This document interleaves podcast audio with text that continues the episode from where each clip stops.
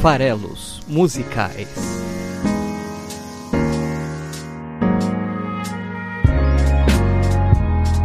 Fala aí você que gosta de música. Eu sou o Paulo Farelos e este são os Farelos Musicais, o podcast de análise de letras de músicas do site esfarelado.com.br. Toda quinta-feira estamos aqui analisando músicas.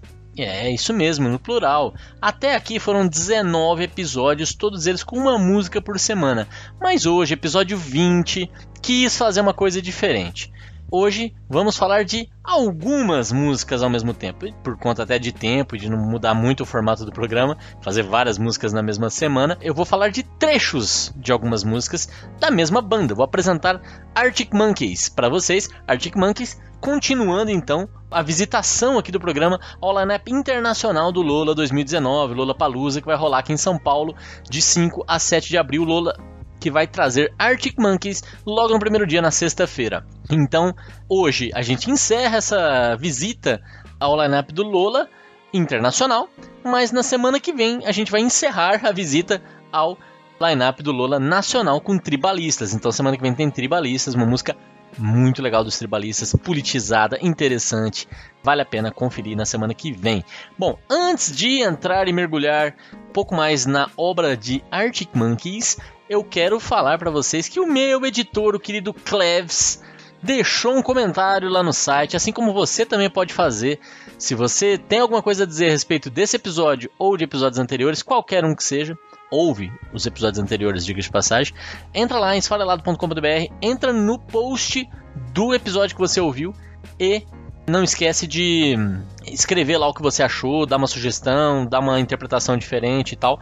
O Klebs é tão bacana, além de ele deixar um comentário, já não é o primeiro comentário que ele deixa, ele também foi lá no Spotify e começou a criar a playlist dos farelas musicais. Então, se você está curtindo o programa e quer acompanhar as músicas que a gente está trazendo aqui toda semana, procura lá por farelos musicais a playlist. Então, vou até deixar o link aqui também no post a partir de agora, né? Então, sempre lembra que é possível tanto ouvir o programa lá no Spotify, se é que o RSS voltou a funcionar, como também ouvir as músicas na playlist dos farelos musicais que o Klebs organizou pra gente. Mas ele escreveu a respeito do episódio 18, episódio do Paul McCartney, que também vem a São Paulo, lembrem disso. Tô ajudando aí a, a deixar todo mundo antenado com os concertos que estão rolando e vão rolar. É, no episódio 18, né, o último episódio internacional, eu trouxe Let It Be do Paul McCartney e o Cleves disse: eu sou um dos caras que acreditava que de alguma forma, sem conhecer a história da música, a letra tinha um significado mais religioso, embora nenhum dos Beatles me parecesse adepto de alguma crença, religião ou afins. Parênteses meu já aqui de cara, na verdade os Beatles tiveram lá uma visita ao Oriente é, é, e aí se envolveram com, com, várias das coisas da cultura oriental e também das religiões orientais e isso afetou muito a banda, né? Isso eu diria até que foi o começo do fim da banda. Então sim, eles têm uma, uma, uma questão muito forte os Beatles com religião. Tem álbum deles mais pro final da carreira que é bem voltado para essas experiências que eles tiveram nesse retiro que fizeram. Mas o próprio Paul disse que essa música não era, né, a Mãe Maria, o que não significa que às vezes não tem alguma coisa aí por trás. Eu até acho, né, como eu falei, que de propósito ele, ele diz Mãe Maria daquela forma, vem até mim, e até para deixar claro que existe essa ambiguidade de interpretação. O Klebs continua. Sobre a interpretação do significado de Let It Be, ou seja, deixe estar, porque de alguma forma as coisas se resolvem, já que não temos controle absoluto sobre a vida, apenas algum controle sobre as ações que tomamos e mesmo assim não podemos controlar as consequências disso no futuro, é algo inerente ao ser humano o fato de que o acaso é algo incompreensível. Daí que vem as manias e superstições que criamos, desde as simpatias de ano novo até as paranoias mais bizarras que desenvolvemos, como evitar escutar a música X por ela trazer má sorte. Sim, eu sofro disso e é quase enlouquecedor, diz o Klebs. E eu soube até que a própria Let It Be é uma dessas, né? Então, desculpa aí, Klebs, eu não sabia quando eu escolhi essa música para o episódio 18. Ele segue. Tudo isso para dizer que eu sou meio reticente quanto a esse fato. Nenhum ser humano consegue abrir mão definitivamente de tentar manipular o seu próprio destino ou os acasos da vida. Acho que o maior problema disso, como é o meu caso, é quando as coisas extrapolam e a necessidade de tomar para si o poder de manipular tudo que acontece no dia a dia se torna obsessivo. Pois daí, os reveses deixam de se tornar um aprendizado e passam a ser alimentadores de transtorno. É, Klebs, é isso mesmo. é, acho que esse excesso é perigoso. Tem uma, uma frase que eu li recentemente que é muito legal, que ela fala assim: a razão é a maior das emoções. Razão é ter vontade de controle, desejo de controle, né? desejo de moldar o mundo à sua própria vontade. É, é isso que é a razão, né? Então, a razão é uma emoção. Acho que é interessante, vai um pouco na linha do que você colocou aqui, lembrei aqui desse, dessa coisa que eu li. E ele termina dizendo que está no aguardo do próximo episódio, da sugestão que eu mandei, que ele tinha me mandado, enfim. Acredito que ele está falando, inclusive, da playlist que está aí divulgada. Valeu, Cleves, muito obrigado. Eu tive um outro comentário em off. Gente, usem o canal correto. Vão lá no site coloca lá o comentário, isso ajuda o projeto a ser divulgado, ajuda a, a disseminar os farelos musicais por aí. Então, não deixem de visitar o site, não deixem de compartilhar com seus amigos, não deixem de escrever lá no site o que vocês acham. É, e se preferirem, me mandem um e-mail para paulo@esfarelado.com.br. Fala aí você que gosta de música, tudo beleza? Então, aqui é o seu editor, o editor do Farelos Musicais, e eu preciso fazer uma consideraçãozinha sobre esse último comentário do Paulo, tá bom? É, antes de mais nada, Paulo, eu queria só deixar registrado que o meu problema não é com Larry B, tá? Quanto a isso você pode ficar tranquilo. O meu problema é com outra música. Eu tenho memórias afetivas com Larry B. O que eu mencionei no comentário é de música que na minha cabeça, se eu escutar, dá azar. Isso mais tarde eu entro em detalhes, ok? Não é isso que eu vim falar aqui. Eu vim falar sobre outra coisa. Por que, que o Paulo insiste tanto em vocês irem lá no esfarelado.com.br e lá nos farelos musicais deixar o comentário no campo específico. É porque ele não gosta de receber áudio no WhatsApp? É porque ele não gosta de contato direto? Não é nada disso. A maioria dos ouvintes aqui, pelo que eu pude perceber, eu acho que vocês devem ter uma noção do que, que é o SEO, certo? A ferramenta de otimização de busca do, de sites especializados nisso, como Google e outros. Embora eu acho que hoje em dia só exista o Google mesmo, mas qual que é a ideia de ele insistir tanto nos comentários? Quando uma pessoa comenta em uma determinada página, o comentário ele gera tráfego, ele gera relevância ele gera page view, ou seja, ele gera movimento. Esse tipo de interação para o robô do Google ele entende como relevante. Ou seja, quanto mais gente comentar naquela página, mais aquela página sobe nos rankings de busca no Google, ou seja, mais chances dele aparecer primeiro na pesquisa. Ou seja, você torna aquele conteúdo relevante, então é mais chance do Farelos Musicais aparecer em primeiro no Google. Então, se alguém for pesquisar por música ou qualquer coisa do tipo, que esteja relacionado com música, como o Farelos Musicais está tagueado como música também, se alguém for pesquisar por música, aparece o Farelos Musicais lá nos primeiros resultados. Entendeu? Então, a partir do momento que vocês vão lá no post e comentam, vocês estão ajudando a tornar o Farelos Musicais mais relevante para o Google e com isso dando a capacidade desse projeto atingir mais pessoas, tá bom? Então, sempre que tiver algo para comentar, vá no Farelos Musicais, deixe seu texto, comente e vamos ser felizes, tá bom? Pode continuar com o episódio, Paulo. Mas eu recebi, né? Porque só os meus amigos me ouvem, então é legal porque daí eu até descobri que tem mais um amigo meu que que tá ouvindo e ele mandou áudios pelo WhatsApp e foi muito legal porque ele, nossa, falou bastante coisa interessante a respeito do próprio episódio do Let It Be e também deu algumas dicas de pro próprio programa. Então, chegado, muito obrigado, o Alexandre Chegado pela contribuição. Não vou aqui falar tudo que você falou, até porque não daria tempo. Mas, em geral, é, ele acredita também que há um aspecto, sim, mediúnico, de certa forma, na visão que o Paul McCartney teve. Não foi só um sonho, né? Teve ali realmente um contato com a mãe, possivelmente. Né? Então, é, é um pouco a interpretação que ele tem, que é mais do que só é, o relato de um sonho, e que os artistas têm essa sensibilidade e são capazes desse tipo de conexão. Bom, obrigado a todos que comentaram. Não deixe de ajudar a divulgar o projeto. Gente, se você está gostando realmente, tô, sei que eu tô sendo insistente com isso, mas não deixe de falar para aqueles que gostam de música assim como você.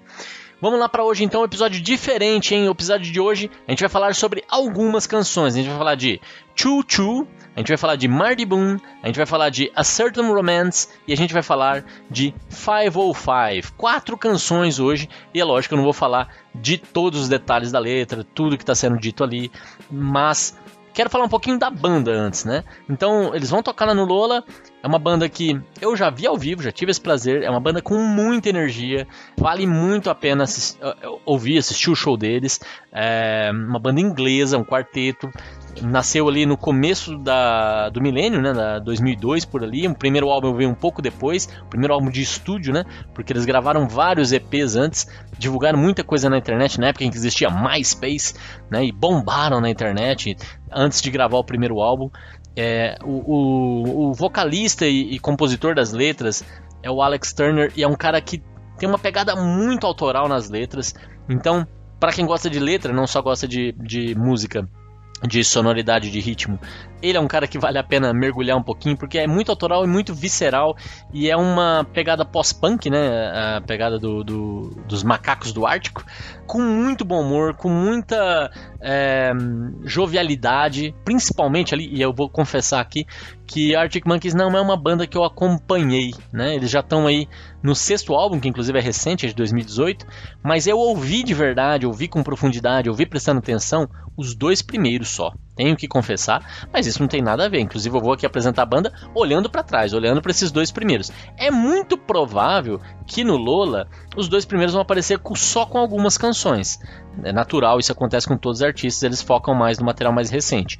É, não, tem exceções para isso. Mas nesse caso aqui, é, não é um grande problema, porque, por exemplo, Do I Wanna Know e Are You Mine, que são canções bem recentes deles que estouraram, ouço de vez em quando na rádio, certamente vão estar tá lá e vão valer muito a pena. Não vou falar delas aqui hoje, né? É, então, mas quem quiser até conhecer um pouco a fase mais recente, eu recomendo que ouça essas músicas que com certeza vocês vão ouvir e vão falar: Ah, é isso que é Arctic Monkeys. Se você nunca ouviu, vai falar: Nossa, lógico que eu conheço. Do I Wanna Know e Are You Mine? Essas que são as, as mais recentes, mais, que mais estouraram, mais chamaram a atenção do Arctic Monkeys. Mas eu, como eu disse, é, vou, vou me, me restringir a que as quatro canções que eu falei são ou dos dois primeiros álbuns ou dos pré-álbuns, né? Então, Choo Choo, que inclusive é a minha música favorita do Arctic Monkeys, é, ela é uma música que nunca foi gravada num dos álbuns de estúdio. Ela veio no, no que eles chamam de Beneath the Boardwalk, que é o nome que eles davam para essas fitas demo que eles distribuíam no começo da carreira. E o primeiro álbum deles, que chama Whatever People Say I Am, That's What I'm Not, é, ou seja, Qualquer coisa aí que estão dizendo que eu sou, que as pessoas dizem que eu sou, é isso que eu não sou, né? Que já mostra o bom humor deles, né? Foi um, foi uma, uma um álbum muito premiado. Ele, ele inclusive bateu o recorde de venda no, no, Reino Unido, porque ele já tinha uma carreira antes de lançar esse álbum, né? Então todo mundo queria ter o primeiro álbum. É, a, a Rolling Stone, a revista Rolling Stone, recentemente colocou esse álbum numa lista pequena de 30 melhores primeiros álbuns da história. E parece aquelas listas bizarras, né? Mas não, gente. O primeiro álbum de um artista, para mim, pessoalmente, que gosta muito de música e gosta de pensar a respeito do, do artista músico, né? Do, do é, e das suas expressões, o primeiro álbum de um, de um músico, ele é muito relevante. É, geralmente, ele é o e aí é lógico, né? Para tudo tem exceção e nesse caso tem várias, mas geralmente ele é o melhor trabalho de vários artistas, porque é, é ali que ele canaliza o que ele quer dizer, né? como que ele quer se expressar, a forma que ele quer se expressar, toda a originalidade. Ali já está mapeado os anseios, ali é, é a explosão, né? Então, principalmente para artistas que, que, que não estão tão preocupados em fazer sucesso, né? É, ou seja, que não é uma coisa mais é, pensada por produtor e tal, onde realmente você percebe que o álbum reflete quem eles são, né? Ou seja, é muito autoral. É, o primeiro álbum ele é, ele é até ele dificulta a sequência geralmente, né? Porque ele capta tão bem a sua alma que depois sobra aquela coisa: o que, que eu faço depois? Eu me repito? E é, é, o caminho que vários artistas perseguem, eles se repetem o resto da carreira, né? Ou eu me reinvento, e aí é muito mais difícil. Mas eu tenho mais coisas a dizer, eu tenho outras coisas para experimentar tecnicamente, musicalmente, eu tenho é, mais coisas para criar para inovar, para me adaptar à mudança do mundo. Então tem muitos artistas que nunca conseguem dar esse segundo passo. Tem muitos artistas que se repetem, mas com extrema qualidade. É o caso do próprio Arctic Monkeys. É uma banda com muita assinatura. Como eu falei, eu ouço na rádio uma canção deles, eu não preciso ter ouvido o álbum, eu sei que são eles. Tem muito cantor que tem assinatura na voz, no caso deles é muito mais o estilo. É, e é um estilo que não é tão repetitivo, é bem grudento. Se vocês ouvirem os primeiros álbuns, ou os mais recentes também, eu acho que não é tão diferente assim, mas posso falar muito mais dos primeiros. É, as músicas têm riffs muito diferentes, têm ritmos muito diferentes, é, têm velocidades diferentes, eles alternam durante a música com muita criatividade, mas é uma coisa que você percebe que tem uma coesão um estilo, uma, uma, uniformidade na sua diferença, né? Se é que isso é possível. O segundo álbum, inclusive, que eu já citei, para mim é bem uma continuação do primeiro, é muito similar é, em termos de estética, em termos de é, linguagem, é uma continuação. Chama Favorite Worst Nightmare, né? Ou seja, o meu, meu pior pesadelo favorito, né? É também um pouco divertido, vai, o nome do álbum. Bom, Falei aqui de, de Arctic Monkeys, dei minha visão geral. Essa, essa questão dos primeiros álbuns, pensem a respeito disso. Qual artista que você acha que o primeiro álbum é o melhor de todos, daquele artista? E qual artista você acha que foi se descobrindo durante as gravações, durante os lançamentos e melhorou a partir do primeiro álbum? Eu vou citar um aqui que eu gosto muito, que é o Los Hermanos, né? É, o primeiro álbum é um álbum de produtor, tem Ana Júlia e coisas similares. E não, não que Ana Júlia seja uma música ruim, não é?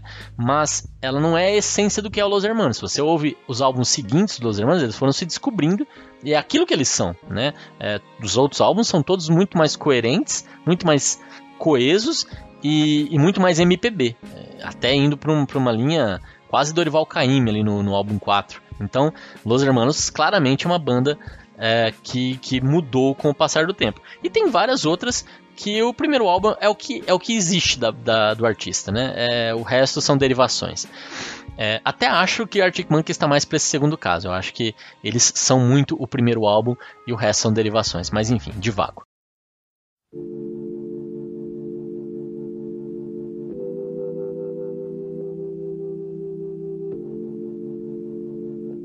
É, por que, que, eu gosto tanto de Choo Choo? Então, o que, que é Choo Choo primeiro, né? É, o nome dessa música é C-H-O-O, C-H-O-O, né? Choo com O-O fazendo som de U, né? Chuchu que é um trenzinho. Né? É isso mesmo, é um trem. Ou seja, é, já mostra toda a irreverência da banda, né? É, então, a, a, música começa com um instrumental fazendo justamente um som como se fosse o apito do trem, o pom pom pom pom, né? Tem isso na música, eles tentam mimicar, né? Tentam é, simular o som desse apito do trem. Então é nonsense, é surreal, é, é, é, fora de contexto, é divertido e é por isso que eu gosto tanto, né? É um tema eh, bizarro, mas e a letra? Ela fala do quê? Né? Além de ter esse nome estranho que remete a um brinquedo ou, a um personagem infantil e ter né, a sonoridade de um trem no começo para chamar a atenção para te lembrar do apito do trem, a letra diz o seguinte: My baby wants to drive the train, ou seja, a minha bebê ou a minha querida, porque bebê é muito usado principalmente em, em música para representar a minha querida, minha paixão, minha, minha namorada, minha, minha esposa, meu interesse, né? Amoroso. Então ele fala: meu bebê, meu bebê quer pilotar o trem, quer dirigir o trem. E isso é, isso é muito interessante, porque ele pode realmente estar falando da filha né, dele, por exemplo, meu bebê, literalmente, é, quer pilotar o trem, quer pegar o trenzinho e quer brincar com ele. Né? Então, pode ser isso, pode ser tão simples quanto isso, né? Uma música sobre o bebê, mas pode também ser, e é isso que eu acho muito surreal e muito interessante, pode ser ele dizendo realmente que, sei lá, minha namorada quer pilotar o trem. E, e, e a frase seguinte é: mas não deixa, não deixa ela tocar os trilhos, né? Não deixa ela, não deixa ela fazer isso, né? Então pode ser realmente, né, cerceando ali a, a a, o bebê para não se machucar ou para não, pra não estragar o brinquedo. É, e pode também ser a minha namorada tá querendo pilotar o trem, ela tá muito louca, ela tá fora de si, ou ela, sei lá, nesse contexto de não deixa, né? Que ele fala, não deixa, não deixa ela tocar nos trilhos e tal. Pode ser que ela tá descontrolada, pode ser que ela que ela não seja uma piloto realmente de trem, né? É, ou pode ser que seja, mas ela, ele não quer que ela vá embora. Pode ser tanta coisa, né? É, mas é tão surreal, é tão nonsense que me diverte. Eu adoro as possibilidades que essa música traz. Inclusive lá no site, no esfarelado.com.br, é, se você procurar pela tag Versos do Dia, Versos do Dia é a versão blog desse programa. É, é, sempre versos que me chamavam atenção em alguma música que eu estava ouvindo e eu postava lá, né? A música e o verso que me chamou atenção. E, e tem isso, não sei em que ano aí pra trás, tem exatamente essa frase: My baby wants to drive the train, but don't you let her. Que é, não deixa, não deixa, pelo amor de Deus, né? A música segue dizendo assim, mas eu disse que minha baby, minha, minha querida, quer pilotar o trem. Então, todos a bordo e, e, e, don't forget to mind the gap, né? Que é aquela frase do cuidado com o vão entre o, entre o trem e a plataforma, né? Então o cara ainda. Ó, ela tá muito louca, ela vai pilotar o trem e, e é o seguinte: ela quer pilotar, então se vocês embarcarem nessa, não se esqueçam de perceber esse vão, né? É, e aí pode ser realmente loucura, pode ser drogas, né? Pô, ela tá, a minha a minha é, a minha namorada que ela tá tão pirada, tão pirada que ela quer, ela quer se jogar, ela quer ir embora, ela quer, né, quer viajar, né, usando aqui o, o trem como metáfora disso. E se você for entrar, não, não, não deixe de lembrar dos riscos, né? Dos riscos de cair, dos riscos de se machucar. Quer dizer, a outra interpretação possível para uma música maluca, né? E aí ele continua dizendo: Don't you let her? Don't you know she's sick and tired of being in the background? Ou seja, mas não é para deixar. Você não sabe, mas ela tá cansada, ela tá doente de ficar nos fundos, né? Então, é, é, não deixa. Você sabe que ela tá doente e, e cansada de ficar nos fundos. Quer dizer, parece que ela quer um pouco de atenção, parece que ela quer aparecer, parece que ela quer é, assumir o controle. Olha a autonomia do episódio passado do heteronomia aparecendo, né? Será que ela não está buscando autonomia? Ela quer pilotar a própria vida, ela quer dirigir o trem, ela quer seguir adiante, né? Ela quer pilotar. É, mas aí ela está sendo castrada, né? Então, o, o, o, eu lírico aqui, que é na terceira pessoa, ele fala: não deixa, você não sabe que disso, ela tá cansada, ela é doida, ela tá, ela tá doente, é, não é para deixar ela tocar os trilhos. Quer dizer, essa talvez vontade de, de ir adiante, de fazer. É, de fazer o que ela quer fazer, de pilotar o trem. Então fica aqui, tchu tchu, e por favor, é, Cleves, toque é, só o começo da canção, tá? Até 1 minuto e 20. Do começo até 1 minuto e 20 já vai ser o suficiente para o pessoal entender o que, que é Chu Chu. Eu volto daqui 1 minuto e 20. Ouçam aí o trecho que eu acabei de falar.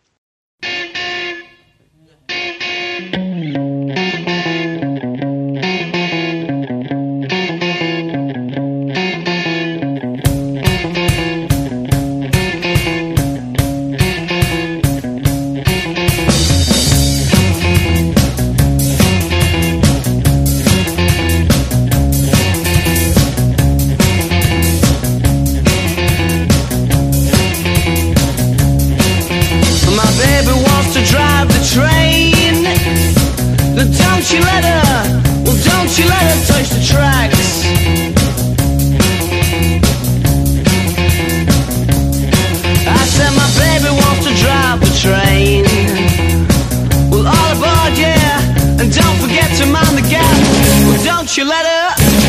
Don't you know? She's sick and tired of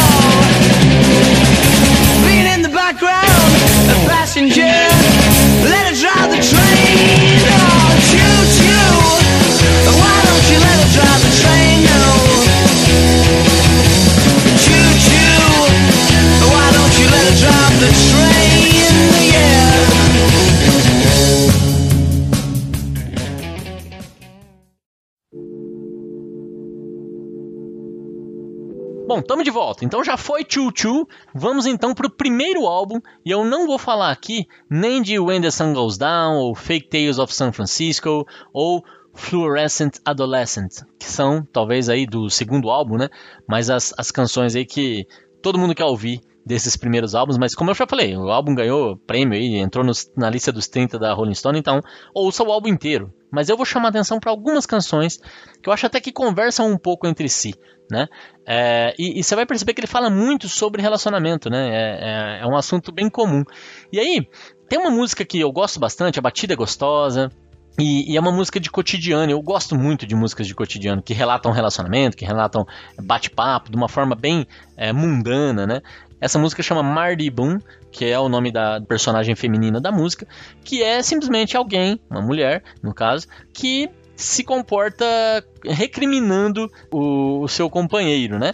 Então ela, ela veste uma carranca, é, então é, ele fala então, Mardibum, quando eu vejo essa carranca aí é como encarar uma arma. É, é isso mais ou menos o começo da música, né? Aí você desfaz a cara, mas derrama essas palavras. Então, quer dizer, parece que ele é uma música em que ele tá se queixando do comportamento repreensivo da esposa ou da namorada, não sei. E aí ele fala, mas tem um lado agradável que eu até prefiro, que são risadas e brincadeiras, laughs and jokes around, que vai, vai chegar esse trecho da música, né? Abraços na cozinha, recolher coisas do chão, era tudo para cima, mas agora é difícil de lembrar. Ainda mais em um dia como hoje, você toda argumentativa vestindo, vestindo essa sua cara, vestindo essa máscara que você coloca. Então quer dizer, esse início da música é bem interessante que ele justamente coloca essa, essa, esse conflito, né? Que os relacionamentos em geral sofrem com o passar do tempo, esse desgaste que é natural de relacionamento, em que há muita. É, e é natural que as pessoas se decepcionem umas com as outras por pequenas coisas e por grandes coisas, né? E continuem juntos ainda assim. Porque é sempre uma análise também de. O amor, ele não é perfeito, né? Então, existe amor ainda que existam arestas a serem aparadas sempre, pontos a serem discutidos sempre. Então, o personagem até me parece muito que é isso. Ele, ele tem lembranças das coisas boas, mas quando ela tá com a cara fechada, quando ela tá recriminando, quando ela tá toda argumentativa, como ele coloca, né? É mais difícil de lembrar. E isso me lembrou demais um filme que é excepcional, que é um filme com o é, Jim Carrey. É, e que, nossa, é brilho eterno de uma mente sem lembranças. É excepcional esse filme e lembra muito esse trecho que é assim, com o passar do tempo, os relacionamentos eles vão se desgastando, como eu acabei de até citar mais um aqui, que é o exemplo da Margie Boone, e parece que as coisas são ruins, né? E nesse filme existia uma tecnologia que era capaz de apagar memórias. E, e um casal que já estava mais ou menos nessa mesma fase, de, de muita crítica um com o outro, muito desgaste, optou, até porque ele opta por fazer depois que ela já fez, né? Optou por seguir um tratamento que permite apagar essas memórias, né? Então ele queria apagar ela da vida dele, né? Lá no filme. E, e o tratamento funciona de trás para frente, com as memórias de trás para frente. Então ele começa apagando justamente essas, esses momentos mais delicados, mais tristes, mais de, de confronto, mais de crítica, negativos, pesados. E, e, ele vai apagando né, essas memórias e vai, se, vai, vai chegando nas memórias mais do meio para trás do relacionamento, pro começo do relacionamento. E aí as memórias são muito felizes e ele não quer perder aquelas memórias, né? Então o filme é um pouco sobre isso. E aqui também parece que o personagem cai no mesmo cenário, né? Em que ele quando ele está encontrando esses conflitos, ele tenta resgatar esses momentos bons e é muito bonito. Eu acho muito bonito quando ele consegue colocar em palavras coisas tão simples, mas que ficam tão poderosas, né? É, risadas, brincadeiras, abraços na cozinha, na cozinha, recolher coisas do chão.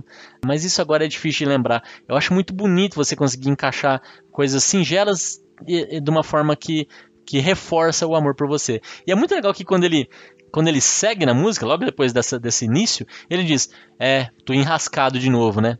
Percebi quando eu vi você virar ali com aquela cara silenciosa de desapontamento, aquela que eu não consigo suportar é, é muito falar com alguém, sabe? É, é, e ele tem essa capacidade, o Alex Turner, de em todas as letras dele ser muito autoral e usar, é, é despejar palavras. Ele não está muito preocupado com métrica, ele não está nada preocupado com refrão. Ele, ele consegue cantar as canções dele, sabe Deus como, é quase mágico. E eu, eu, acho que o estilo favorece muito, né? Então é isso que traz a assinatura, é, é essa capacidade que ele tem de se comunicar fácil e bem direto. Toca então, Cleves, e vai até um minuto e meio do Mar de Boom, que eu acho que vai cobrir exatamente até o momento do eu não consigo suportar que eu acabei de falar, né? É, That One That I Can't Bear. Vai até ali aquele, aquele trecho. E aí a gente passa para a próxima música. Vai lá e eu já volto aqui.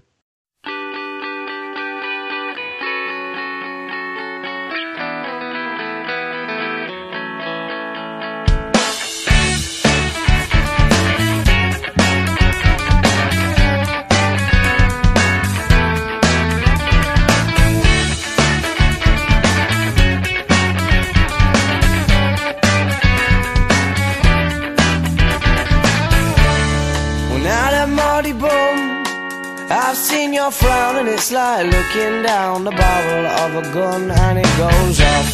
And how come all these words? Oh, there's a very pleasant side to you, a side I much prefer. It's one that's laughs and jokes around. Remember cuddles in the kitchen, yeah, to get things off the ground. And it was up, up and away. Oh, but it's really hard to remember that on a day like today when you're all argumentative and you've got a face on.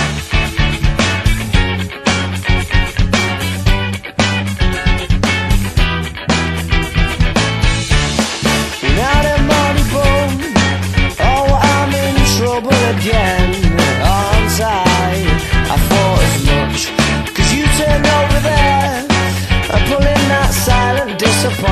face, the one that I can't bear. Well, can't we just laugh and joke around? Remember cuddles in the kitchen, yeah, to get things off the ground. It was.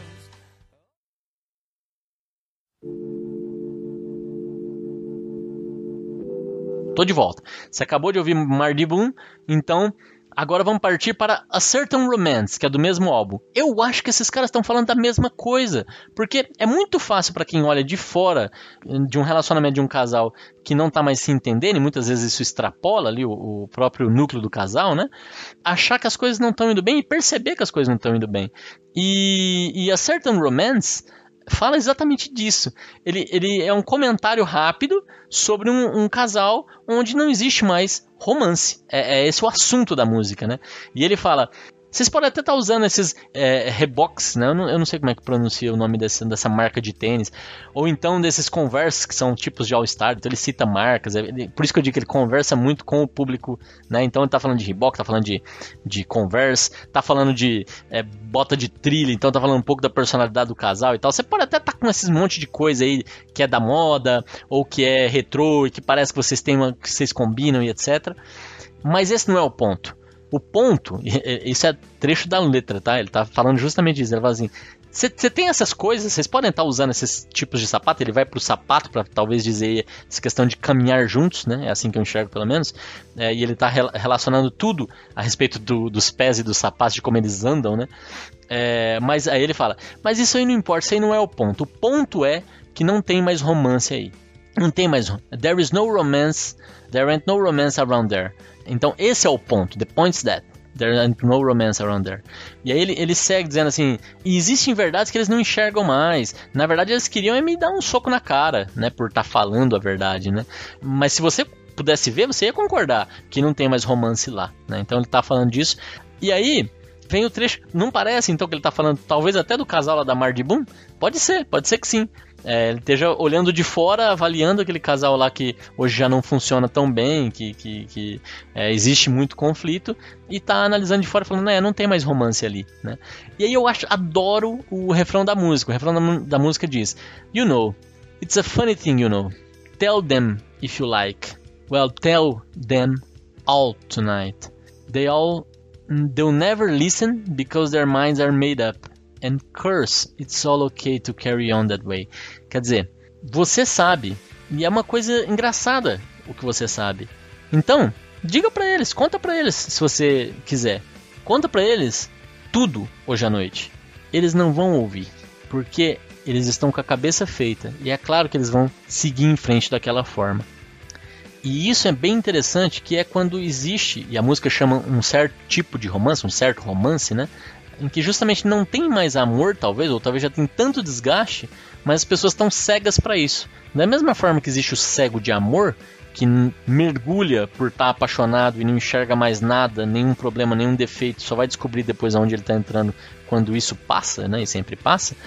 Então tem que tomar cuidado com o cego de amor também existe o cego de não amor, que eu acho que é aqui o que ele está chamando a atenção nessa canção, né? O cego de não amor é aquele que, mesmo quando as pessoas vão lá e contam e mostram que a coisa não está funcionando, existe já apego, existe já custo de saída. É, como que eu saio de um relacionamento de talvez anos, em que existe é, um custo para você sair em termos de família, decisões, amigos, patrimônio, sei lá eu, dependência, é, em que isso é muito difícil. Então, por mais que você vá lá contar, você pode contar para eles a noite inteira, eles não vão ouvir, porque eles estão de cabeça feita, eles vão seguir em frente daquele jeito. Isso é triste, né? Eu, eu acho triste. Mas ao mesmo tempo, às vezes é cômodo também, né? É uma decisão que as pessoas tomam. É, então, um, A Certain Romance tá lá e para mim é uma música também que conversa bastante com o Mardi Boom, né? E não conversa nada com Choo Choo. Mas, para terminar hoje, então, É, ouçam A Certain Romance. Toca aí até os dois minutos, tá, é, Cleves? Por favor, dois minutinhos de música e a gente já volta para vocês verem um pouco, até chegar nessa parte do It's All Okay to Carry On That Way. E aí a gente volta, tá?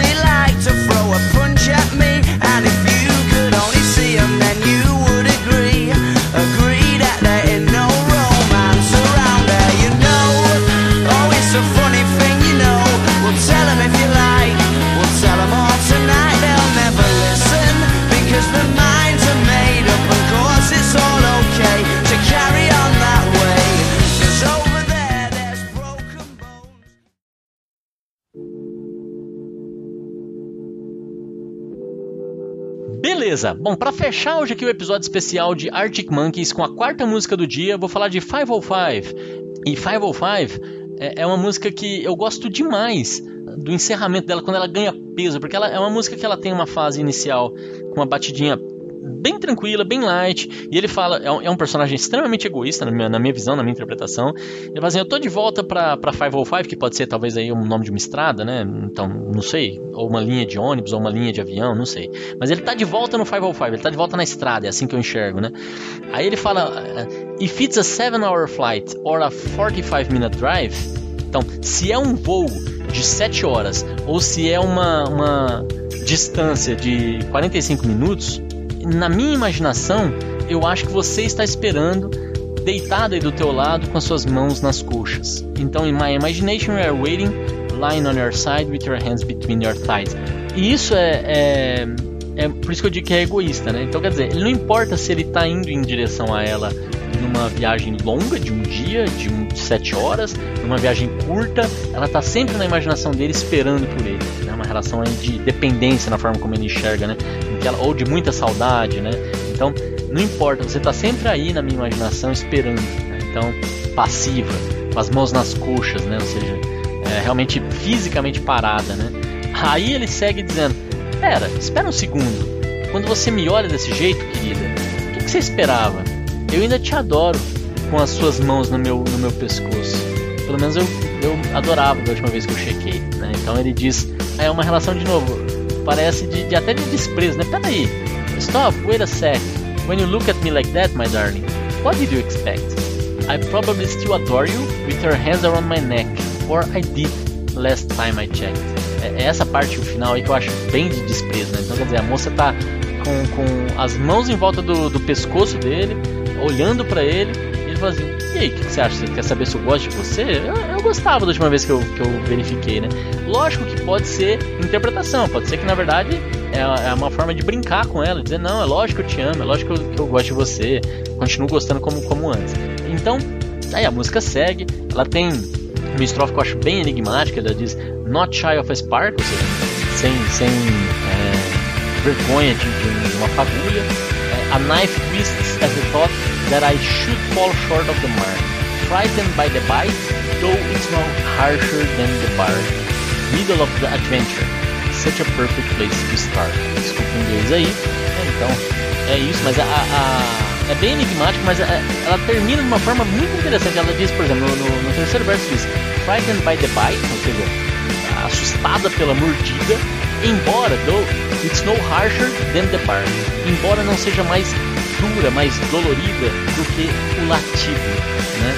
Então, é, parece que ele está falando aqui do problema que vem depois do problema, ou um pouco de trauma e consequência, né? Então, existe um problema que é, por exemplo, a mordida, e ela vem depois do latido, né? Então, ele acha que o latido, que é, ela está assustada pelo segundo efeito, né, que é a mordida, mas ele não é pior do que o latido, ele não é pior do que o sofrimento da antecipação, né, da ansiedade, do que talvez está na nossa imaginação, ou seja, o problema que vem antes do problema e o problema que vem depois do problema, né? ou seja, o, o lado psicológico da coisa, como é que a gente reage, o trauma que isso pode ter, como é que a gente reage por antecipação, como é que a gente se preocupa com coisas que podem vir a acontecer, às vezes eles são ainda piores do que, do que efetivamente a gente imaginou, né? E depois ele segue com Middle of Adventure, ou seja, o meio da aventura, Such a Perfect Place to Start. É o melhor lugar, o lugar perfeito para começar. Então, onde que ele quer começar? No meio da aventura. Então, para ele não interessa tanto nem o, o, longo prazo, né? Talvez aí o, o a, a, coisa duradoura, pensando principalmente no relacionamento, porque a história da música é um pouco sobre isso, e nem no começo, é a conquista, né? O que ele gosta mesmo é ali do meio, né? É, é o meio da aventura, o lugar perfeito para se começar. E aí, isso aí que eu falei, gente, é, Cleves, toca 505 do minuto até um minuto e meio, ou seja, dos 0 segundos até um minuto e 30 segundos, e depois volta para cá.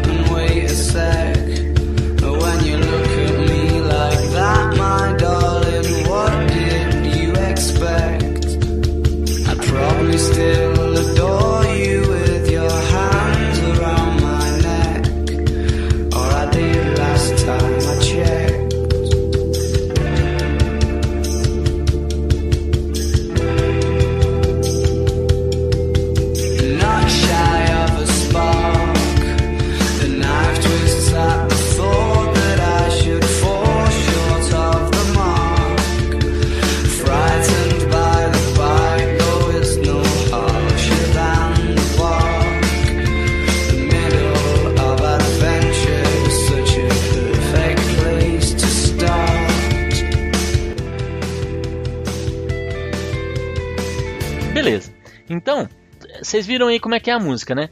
Eu vou pedir pro Klebs agora colocar um trechinho que começa no, no minuto 2 e 25, ou seja, ele vai pular um minuto mais ou menos do trecho que vocês ouviram. E aí, é, porque só tem uma repetição aí no meio, e é mais para deixar o programa curto, mas vai chegar justamente na parte o que eu mais gosto, que ele fala o seguinte: But I crumble completely when you cry. Ou seja, eu desmorono completamente quando você chora. It seems like, once again, you've had to greet me with goodbye. E ele fala: Parece que mais uma vez você teve que se despedir de mim, ou que me cumprimentar, na verdade, com uma despedida. É um oi e tchau. Parece-me que de novo você teve que me cumprimentar com um tchau. I'm always just about to go. Eu tô sempre prestes a ir embora. And spoil a surprise, estragar a surpresa. Take my hands off of your eyes too soon. Ou seja, tirar as minhas mãos dos seus olhos cedo demais. Que imagem que isso traz para vocês? Qual, o que, que dá para imaginar com, com esses versos, né? De novo, para mim, ele tá falando desse comportamento dele de estar. Tá, lembra, 505 é partida, é ir embora, é, é tá na estrada. Então, o que ele gosta mesmo é do meio, né? Ele não gosta de nada duradouro, ele não gosta de nada começando. Então, para ele é sempre uma troca, é sempre ir embora e alguém tá esperando por ele e, e isso não importa tanto. E com, quando ele fala que ele, quando ele tira a mão, primeiro, ele fala que a pessoa cumprimenta ele, ela chora e ele desmorona. E por que, que ela chora, né? É, ele não explica por que, que ela chora, mas eu acredito, na minha interpretação, ela chora porque ela descobre quem ele é. E quem ele é uma pessoa vazia, uma pessoa que está usando. Né? É essa minha leitura da música, posso estar exagerando. Mas por que, que eu acho isso? Porque ele fala que ele estraga a surpresa, ele tira as mãos dos olhos dela cedo demais. E qual é a surpresa? Lembra daquela brincadeira de colocar as mãos e dizer quem quem tá aqui, né? Então, enquanto ele está com as mãos na frente do olho, a pessoa não sabe quem está ali. Então, ela não sabe quem é quem é o companheiro metaforicamente falando, ela não conhece a essência daquela pessoa. E quando ele tira os olhos, ela vira e estraga a surpresa. Eu sei quem é, agora eu entendi quem é, né? E ao fazer isso, ao descobrir quem ele é, vem o choro. E aí, eu estou interpretando isso também por conta dele dizer que, mais uma vez, o cumprimento foi com uma despedida. Ou seja, é muito curto o momento entre o oi e o tchau. É um cumprimento, uma despedida. Então é uma coisa que dura uma noite, é uma coisa que dura quase nada. É uma coisa que dura pouco tempo, porque ele está de volta na 505, porque ele está de volta fazendo uma viagem de 7 horas ou de 45 minutos, e não interessa, vai sempre ter você na imaginação dele, esperando por ele. E aí, esse você que no começo da música eu interpretava como alguém para quem ele estava voltando ou para quem ele estava indo, na verdade é alguém desconhecido, é alguém que ele vai encontrar e vai conhecer. Ela está lá esperando por ele sem nem saber. E, e, ele vai estragar essa surpresa dela, tirar a mão muito cedo da frente dos olhos, e ela vai perceber que ele já foi embora. Foi um oi e um tchau. E isso até desmorona ele. Ele tem um sentimento nessa hora, mas 505, vamos em frente. Então, ouçam aí, a partir do minuto 2 e 25, e a gente encerra o episódio com 505. Confiram no Lola Arctic Monkeys no primeiro dia, e vai ser a banda que encerra com certeza lá o, o dia. E ouçam os dois primeiros álbuns que são muito bons, é, mas tem mais, outros quatro aí que eu também vou mergulhar um pouco de novo, que deu até um pouco de saudade fazendo o programa. Um grande abraço, a gente se vê na semana que vem, valeu!